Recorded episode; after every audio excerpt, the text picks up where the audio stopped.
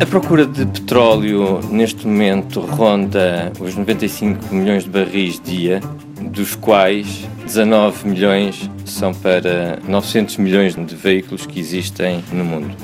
Espera-se que até 2035 a procura de petróleo para os carros signifique um aumento de 23 milhões de barris dia.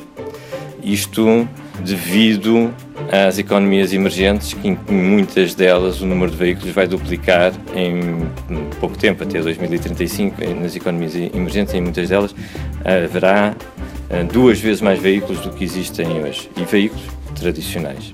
Mas, na verdade, se por um lado o aumento da procura de transportes uh, se traduz uh, neste número, por outro temos de considerar alguns efeitos que contrariam este incremento. A mudança de carros movidos a gás, a mudança para veículos elétricos e os ganhos de eficiência também em uh, motores mais económicos e mais eficientes.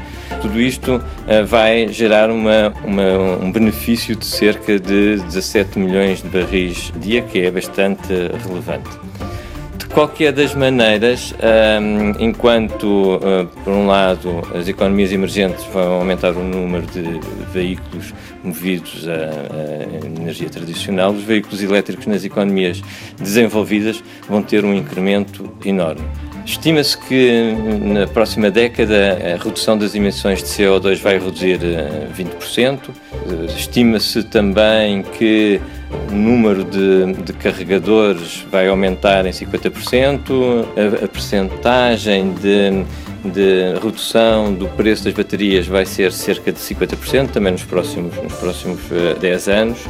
E isto fará com que o mercado em 2040, a previsão do mercado de veículos elétricos para 2040 será de cerca de 41 milhões, ou seja, um market share, uma cota de mercado em 2040 de cerca de 35%.